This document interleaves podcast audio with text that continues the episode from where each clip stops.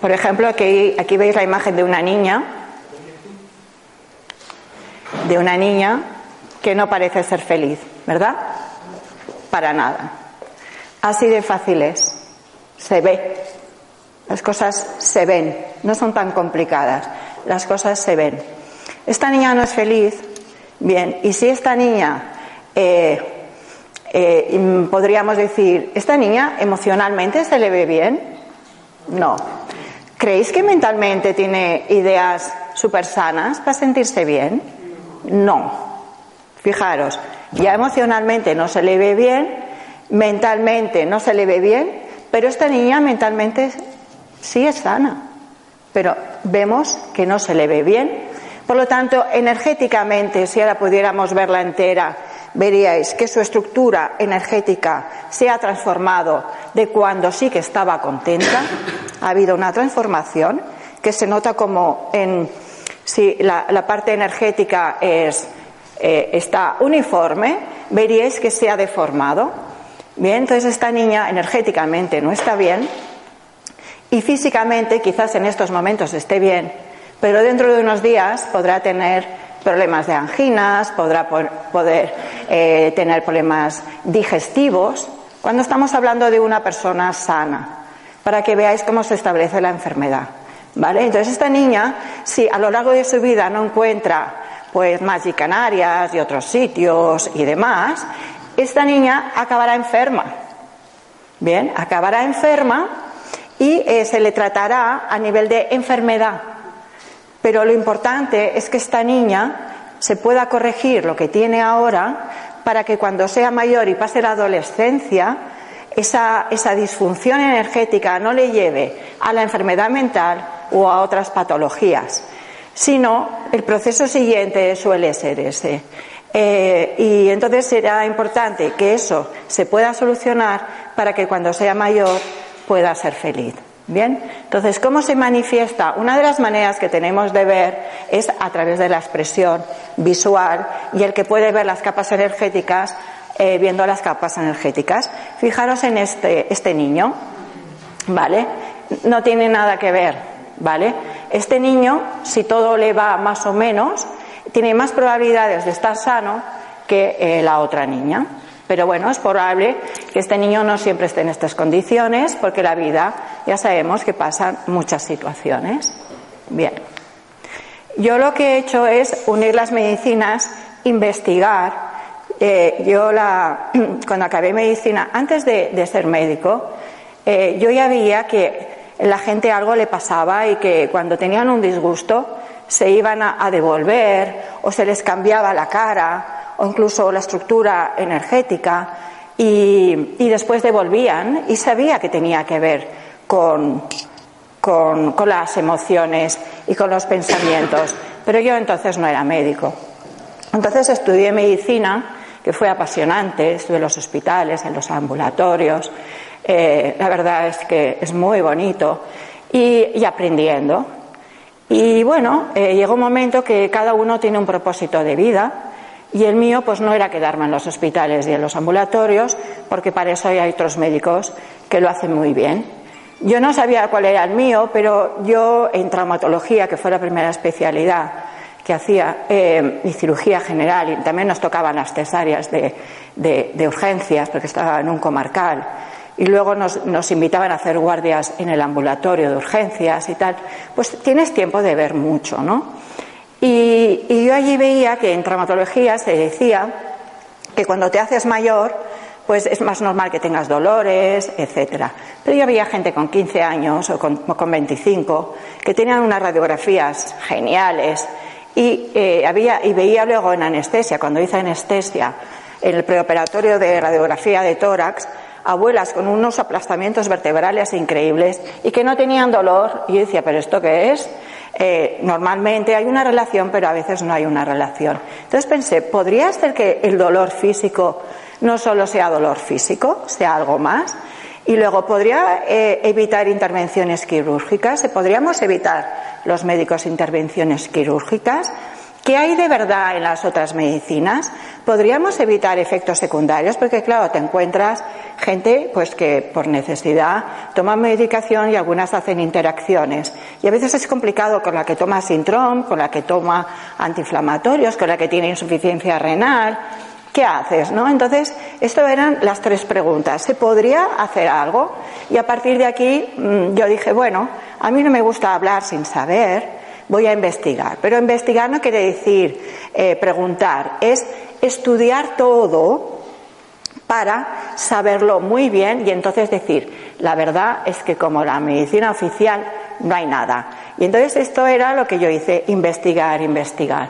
Entonces, investigando, sin darme cuenta, iba cogiendo lo bueno de todas las medicinas y lo que no me servía o yo pensaba que no, pues lo, iba dejando, pero no porque esa parte no fuera bien, decía, no vale, no, iba, iba cogiendo lo bueno. Entonces, la, traumatología y la anestesia tenían que ver con el dolor. Entonces, me metí en medicina natural, estudié medicina natural, mundo apasionante también, igual que el mundo hospitalario, apasionante, el poder de las plantas, eh, los cataplasmas, arcillas, incluso me metí en el mundo de los curanderos para ver qué hacían, qué había de bueno de ellos, también en ellos, y así ir cogiendo información.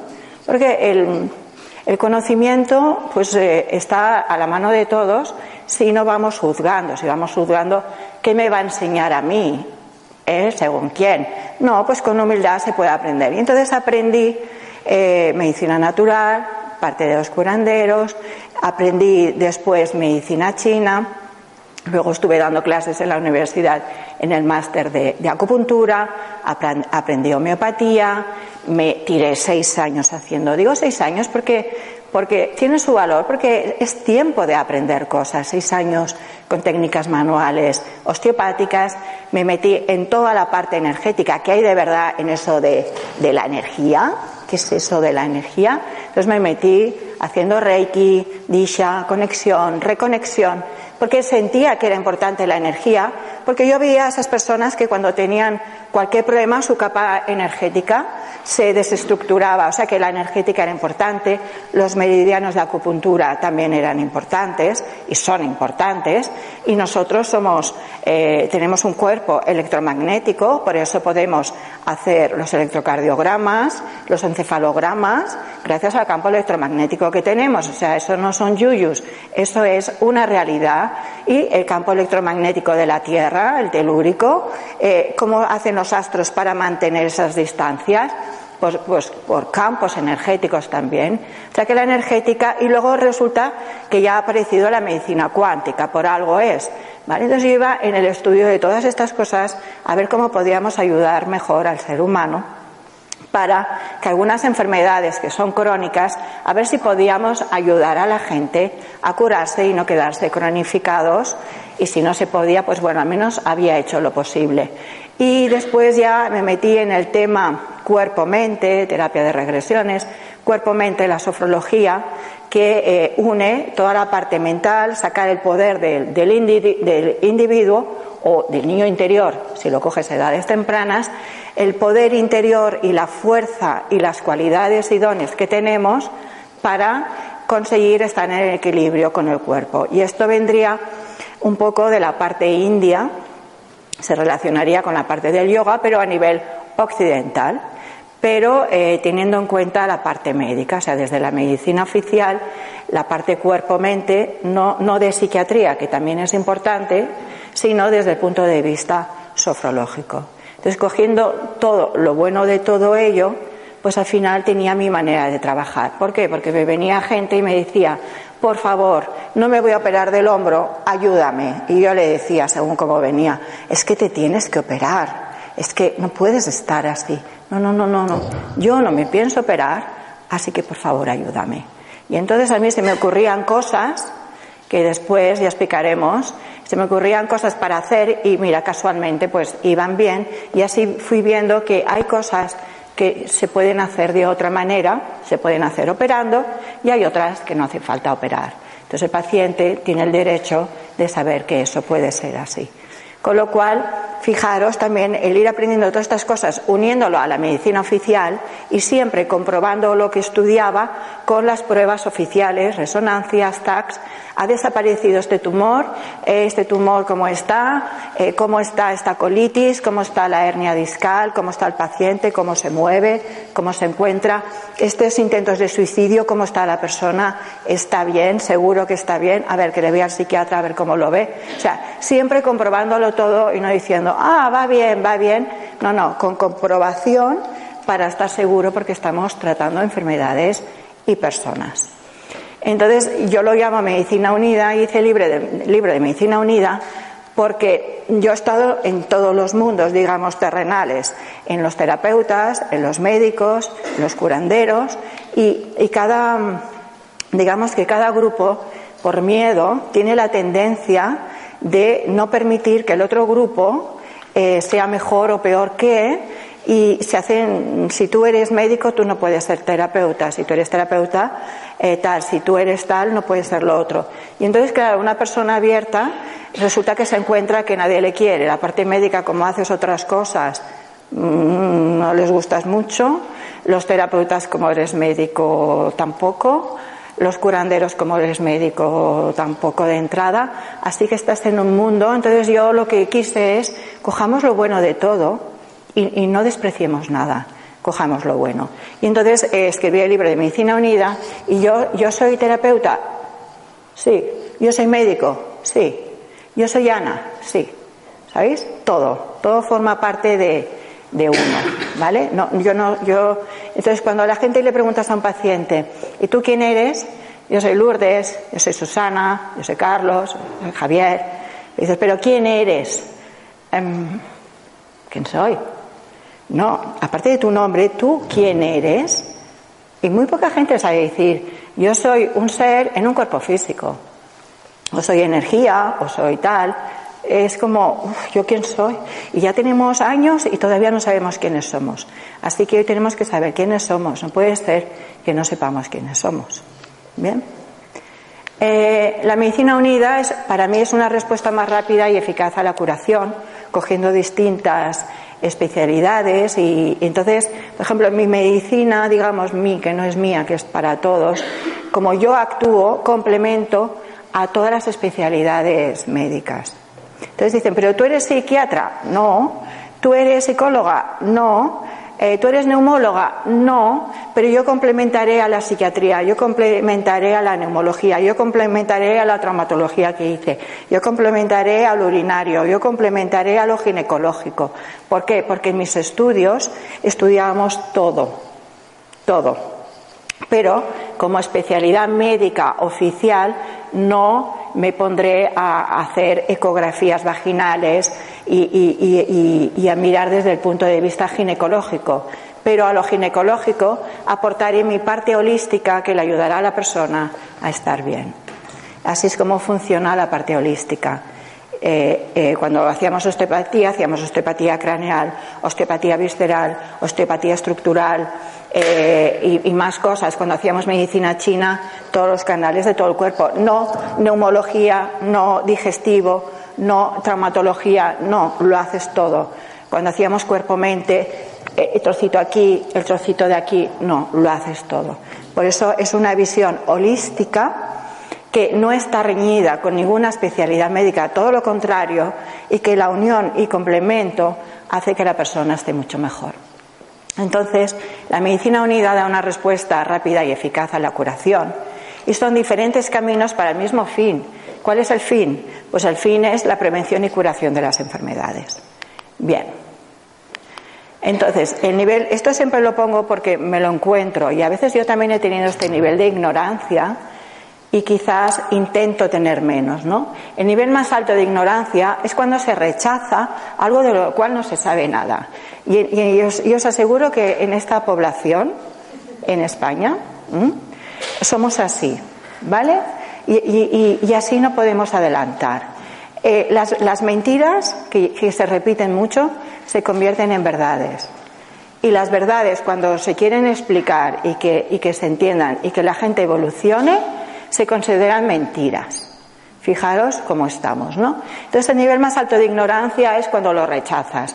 Hay gente que dice, me dicen a mí, después de haber estudiado todo lo que he estudiado, yo no creo en la acupuntura. Pero no es cuestión de que creas o no creas. Investiga, estudialo todo, eh, haz la experiencia médica y entonces hablamos. ¿Bien? Pero es muy fácil destruir. Si vais por la, por la playa y veis todo de castillitos de arena, ¿qué es más fácil? pisarlos o, ponernos a construir. Ponernos a construir, ¿no? Pues cuidado, porque tenemos una tendencia a destruir y una tendencia por miedo a negar la realidad. Entonces, mi experiencia médica, llevo muchos años trabajando y yo lo que hago es la medicina holística. Si buscáis medicina holística en el Google de España, no es lo mismo que la medicina holística de Estados Unidos. La mía tiene el concepto de Estados Unidos, que es de encontrar los recursos naturales que tiene el ser interior y la persona para poder curarse. Eh, si buscamos aquí en España nos podemos encontrar eh, cosas más esotéricas. Bien, la trayectoria ya os la, he explicado más o menos. Puedo tratar cualquier tipo de, persona, pero si necesita su especialidad médica oficial la tendrá y yo haré la parte complementaria. Eh, y también muchas veces, pues hasta he tenido que ayudar a morir. Son experiencias duras, pero muy bonitas, para acompañar en la muerte a personas, pues que necesitan ese acompañamiento o otras personas que necesitan estar fuertes para acompañar alguien que se muere. Y otras personas pues que necesitan ayuda a nivel espiritual, hay personas que te pueden venir ayuda emocional, ayuda mental, ayuda física, ayuda energética, pero hay personas que te vienen con necesidad de ayuda espiritual. Y te dicen, no encuentro el sentido de vida, ¿vale? Eh, o tengo mucho miedo a morirme que el tratamiento oficial, lo sé por pacientes que les ha pasado, pues ha sido un diazepam y unos cuantos días y se han quedado tranquilitos y ya se les ha pasado un poco. Y otra manera, pues es trabajar el tema de la muerte a nivel de la medicina, que es, como si dijéramos, de la medicina espiritual. Bien, pues la medicina espiritual no está reñida con la, con la medicina física, ni está reñida con la psicología, no está reñida con nada. Y el, conocer las, las leyes del universo, cómo funciona realmente la vida, es necesario para ser libres y poder ser felices. Si no sabemos cómo funciona la vida y intentamos entender la vida con lo que nos han enseñado, con la educación que nos han enseñado, hay una parte que vamos a poder entender, pero hay otra que nos vamos a volver locos. No podemos entender cómo si actúo bien, las cosas no me van bien. No vamos a poder entender tantos procesos. Tenemos que conocer también las leyes del universo. Entonces yo me dedico a medicina oficial para el paciente que quiere, me dice, no, no, yo solo quiero que me recetes algo porque me duele el cuello, me duele la barriga, o qué puedo hacer en esta situación, consideras que me tengo que operar, no me tengo que operar, pues eso sería la medicina oficial, si es que tengo la suerte de que venga, porque normalmente tienen médico de cabecera, tienen su mutua, y algunos que la mutua que yo tengo vienen, o algunos vienen para medicina oficial, y no quieren más, y, y es totalmente respetuoso, y yo pues les ayudo lo que puedo. Luego está eh, la parte de medicina integrativa, que es la unión de la medicina natural, la medicina oficial, la acupuntura, medicina china, la osteopatía, la sofología, depende de lo que sepa el médico. Y luego está la parte de sanación. La parte de sanación es la parte de ir a buscar cuáles son las causas que provocan la enfermedad eh, y solucionar esa raíz que provoca la enfermedad y después sanar curar también la parte física, porque a veces te vas a la raíz, pero sigue estando la parte física. También hay que trabajar la parte física, mental, emocional y energética. Y como llega hasta aquí, ya, ya os lo he dicho, nuestro cuerpo físico no está aislado del resto, ¿vale? Todo es una continuidad. Si contemplamos toda la unidad de lo que somos, podremos sanarnos. Y si entonces tratamos el cuerpo individualmente, no acabamos de sanar, no acabamos de curarnos. Se cronifican las cosas o nos quedamos en un espacio de disfunción que no es enfermedad, pero no es salud. Y así hay mucha gente en ese pool de disfunción. Y sobre todo los, los chavales, cuando están en la edad de la adolescencia, están en una disfunción energética muy importante y es el momento clave para pasarlos a la salud. Si no los pasamos a la salud, pues luego van a tener muchos problemas, desde no estudiar bien, desde no comportarse bien, desde meterse en el mundo de las drogas, desde en otros mundos y desde perderse un poco y, ser difícil para la familia y para ellos y un tanto por ciento de estos van después hacia la enfermedad mental. Paracelso, ahora ya nos ponemos en el tema. Fijaros, Paracelso era un médico renacentista que ya decía que sus obras eran muy, era alemán, eran unas obras con gran dificultad, un lenguaje del siglo XVI, que es un lenguaje diferente del actual, y él ya hablaba de la constitución humana. Los médicos en aquella época eran filósofos también. Claro, no tenían los ambulatorios de ahora. Entonces eran filósofos, bien, entonces contemplaban las leyes del universo, contemplaban la naturaleza, contemplaban cómo las plantas crecen, el día, la noche, y, y hacían y estudiaban filosofía. Y entonces era una medicina unida a la filosofía, por lo tanto, al ser, al sentido de vida y a la espiritualidad. Con lo cual era una medicina eh, que abarcaba mm, muy completa. Bien, pues para, para Celso, cuando él habla del alma, eh, para los renacentistas, el ser humano no es una unidad indivisible, no lo podemos dividir en trozos, ¿vale? Sino que está configurado por varias formas de expresión, cuerpos o planos, pero que es una unidad. ¿Bien? Eh, aquí sería un poco cómo, cómo os enseño el alma, cómo os enseño. Pues bueno, ahí queda un poco difuminado. Para, para Celso también habla del cuerpo y del espíritu, cuando explica las formas de enfermedades y los remedios que se deben de, aplicar. Pero aquí lo tenemos en foto, bien. Para Paracelso, el hombre es una parte del universo y por lo tanto está sujeto a las mismas leyes que el universo, no a las leyes que nos dicen nuestros papás siempre, sino a las leyes del universo, constituyendo microcosmos dentro del orden superior del macrocosmos. El alma dice, para Celso, que se pueden producir enfermedades de la misma manera que lo hacen los tóxicos y la vejez. Por lo tanto, hay las enfermedades del alma. Hay las enfermedades del espíritu, las enfermedades del cuerpo. Y cuando el alma enferma, puede enfermar el cuerpo de manera visible, como en planos invisibles que no lo veremos, pero estará enfermo, ¿vale? Y impalpables del hombre. Son aquellos pacientes que pueden ir al médico, que dicen que no se encuentran bien y analíticamente y con pruebas complementarias están perfectos, pero ellos se encuentran mal. Pues mirar, podría haber un plano invisible que no funcione bien, con lo cual en la analítica no se va a ver, en la radiografía no se va a ver, en la resonancia no se va a ver, pero esa persona no está bien. Aquí tendríamos una explicación posible con Paracelso. Él entiende que el aspecto vital, el psicológico y el mental de los hombres pueden padecer enfermedades tal como el cuerpo físico. O sea, enfermedades mentales, enfermedades de la mente, enfermedades del alma, enfermedades psicológicas y enfermedades físicas. O sea, nada he aprendido yo después de tanto tiempo, porque ya lo hablan en el siglo XVI. El espíritu, estos cuerpos eh, que no se pueden palpar, pueden sufrir, tolerar y soportar las mismas enfermedades que el cuerpo.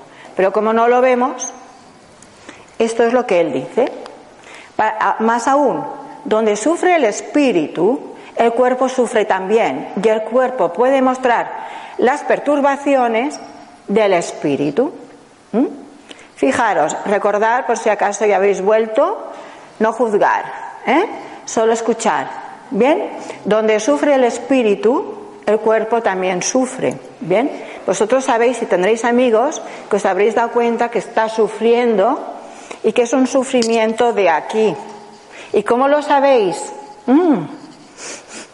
Lo leéis, lo sentís, lo percibís y lo tenéis clarísimo. ¿Vale? Lo tenéis clarísimo. Y, y así es.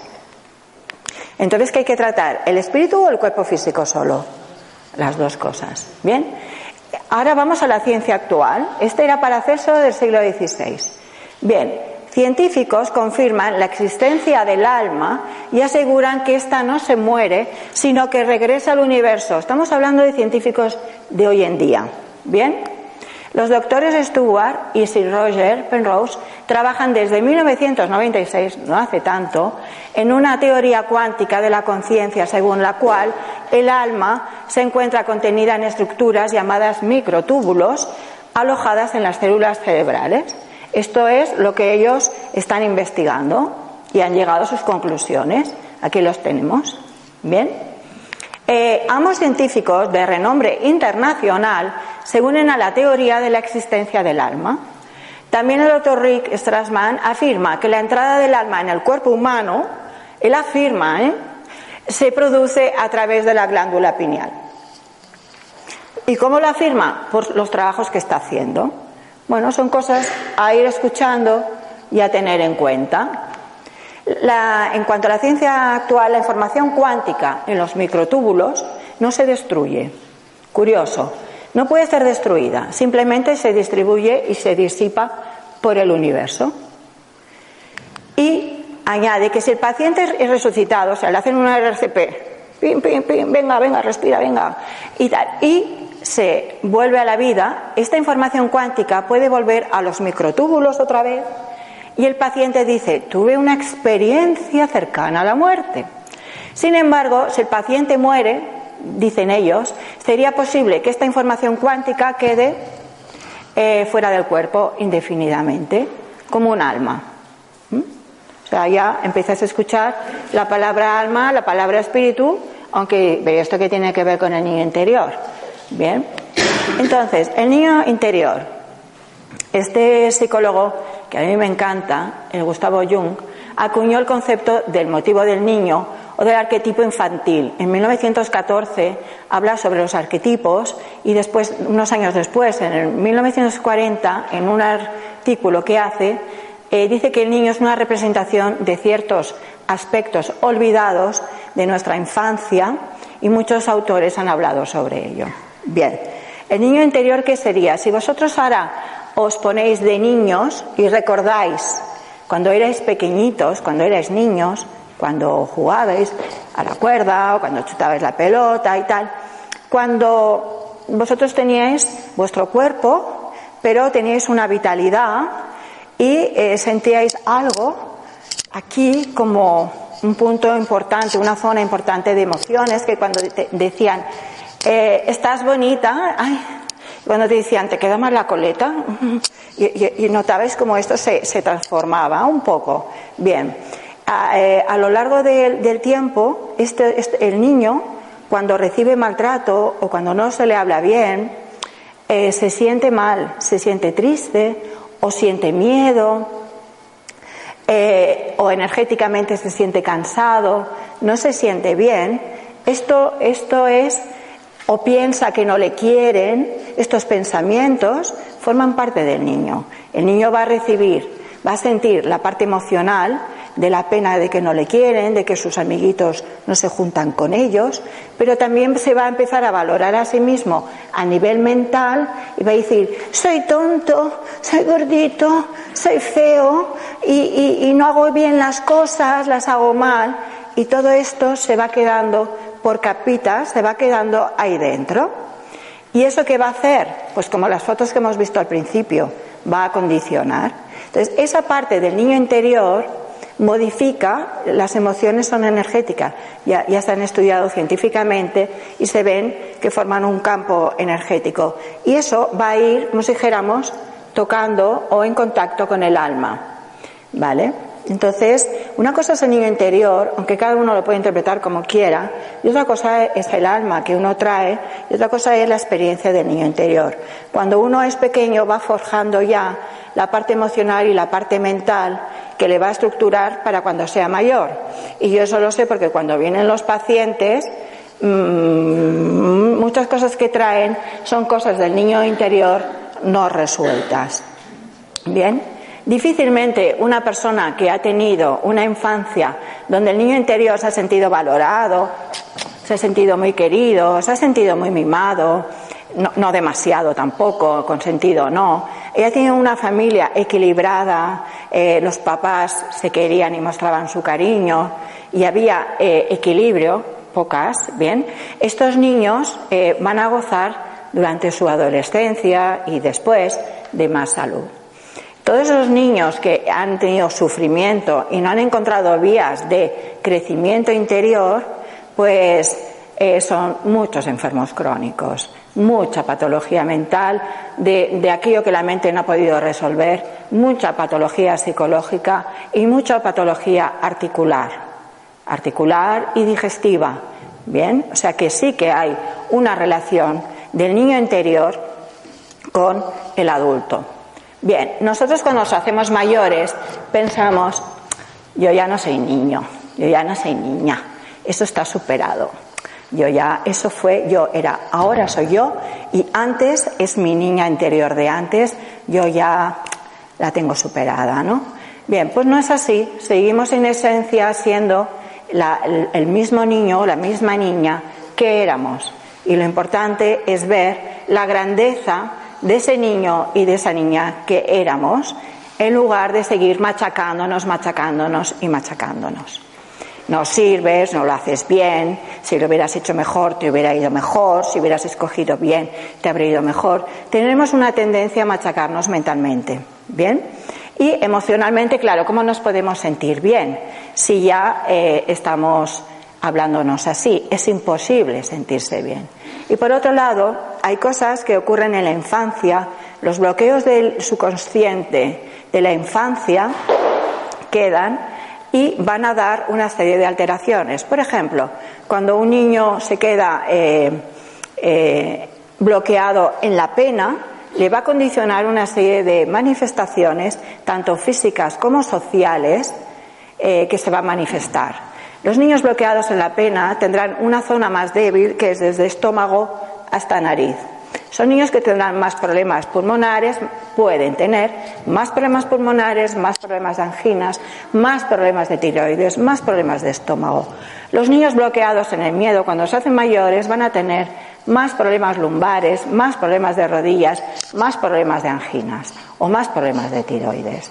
Eh, las personas eh, eh, bloqueadas en la rabia van a tener más problemas de hepatitis, más problemas de hígado. Y eso no es porque, mira, voy a escoger, no, es por la experiencia de haber visto las patologías y cuando les desbloqueas ves como el órgano funciona mejor. Cuando hay un, hay un bloqueo energético en una zona del cuerpo, ¿qué va a condicionar? Pues que va a, eh, eh, va a ir más despacio esa zona corporal y tiene tendencia a enfermar, a ser punto diana cuando, cuando te baja el sistema inmune, cuando, cuando tengas un impacto emocional o mental. Por lo tanto, tenemos que estar energéticamente bien para que cuando tengamos un impacto, porque esto es inevitable, mm, podamos llevarlo con fuerza. Pero si el impacto te coge cuando ya estás muy cansado de tantos años de lucha y tal, entonces es cuando el impacto ya entra y penetra a los órganos interiores y afecta a los órganos como riñones, sistema digestivo, intestino, pulmones, cerebro, etcétera. Por lo tanto, la parte energética es muy importante porque si está bien, es como un blindaje para que no penetre la enfermedad en el interior. No solo la parte energética, pero esa parte no se tiene en cuenta y esa parte es muy importante. Por eso yo cuando tengo los pacientes veréis que a la mayoría les voy tocando para equilibrar y recolocar, como aprendí, todo lo que es la parte energética, porque si le pones bien mentalmente, le, le ayudas, no le pones, le ayudas, le ayudas emocionalmente, la le intentas ayudar a la enfermedad, pero la capa energética no la ves y no la trabajas, esa parte debilitada va a ser fuente de entrada en cualquier otro momento que tenga un problema. O sea que la parte eh, energética es muy importante. Fijaros, ¿eh? el niño interior, qué importante es que el niño interior se vea a sí mismo, pero que se vea como es, como realmente es, no como cree que es, no como le han hecho creer que es, no como piensa que es. Bien, entonces, ¿qué podemos hacer cuando ya desde pequeñitos, ya en el cole, ya en casa, nos han dicho cosas que realmente no, no nos han dicho quiénes somos? En casa vuestros padres os han dicho, eres un ser maravilloso, eres un ser con un potencial divino, eh, eres parte del universo, eres una grandeza. ¿Habéis escuchado estas conversaciones? Ojalá. Pero mm, normalmente se oye, haz esto bien, ponte bien, repítelo otra vez, lo haces mal. Bien, entonces claro, en nuestra mente que tenemos Se nos ha quedado esos mantras que hablaba Hugo, pero esos mantras negativos. Y tienen la facilidad de manera gratuita de ir saliendo.